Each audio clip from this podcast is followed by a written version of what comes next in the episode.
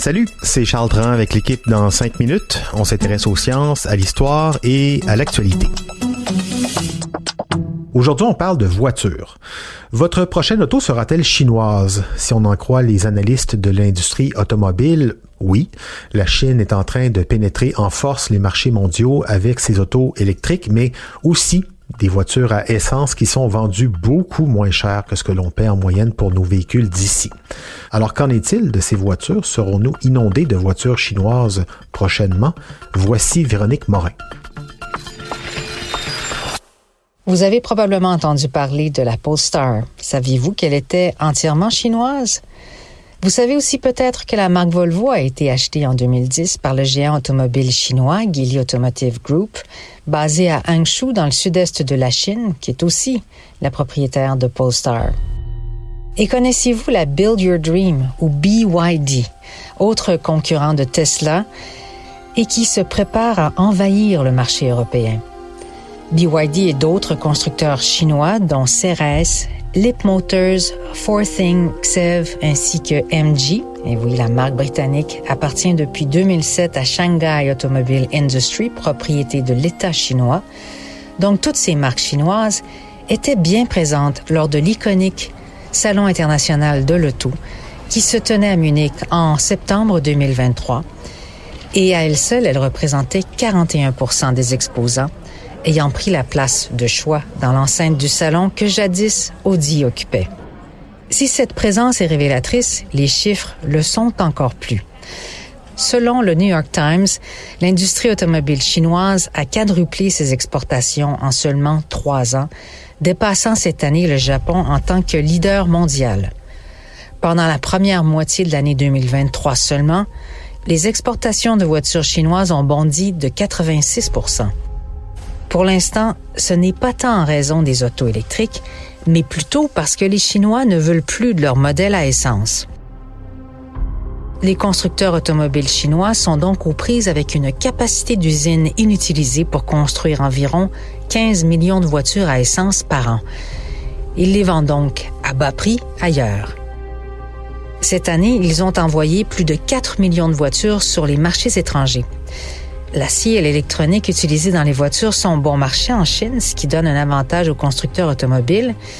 Et il y a aussi les gouvernements locaux qui accordent aux entreprises des terrains presque gratuitement, des prêts à taux d'intérêt près de zéro et d'autres subventions.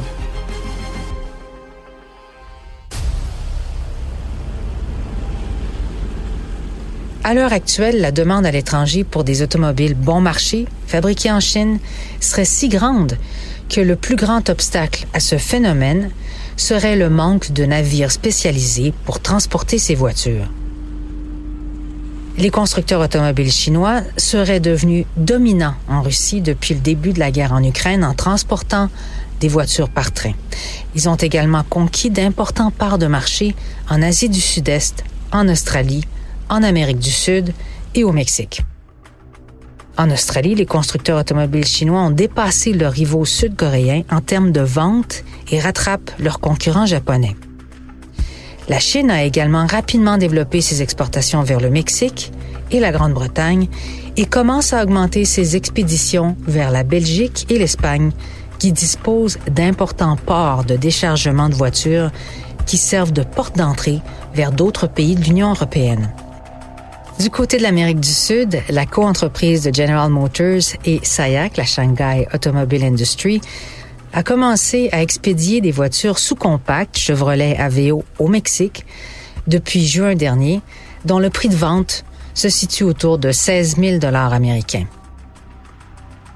Alors que les droits de douane freinent les ventes aux États-Unis, les constructeurs automobiles chinois, eux, préparent une grande avancée en Europe une fois qu'ils auront suffisamment de navires pour les transporter. Parce que c'est la seule chose qui les freine en ce moment. Toujours selon le New York Times, les chantiers navals le long du fleuve Yangtze construisent une flotte de navires spécialisés dans le transport de voitures à coût de 5000 voitures à la fois ou plus.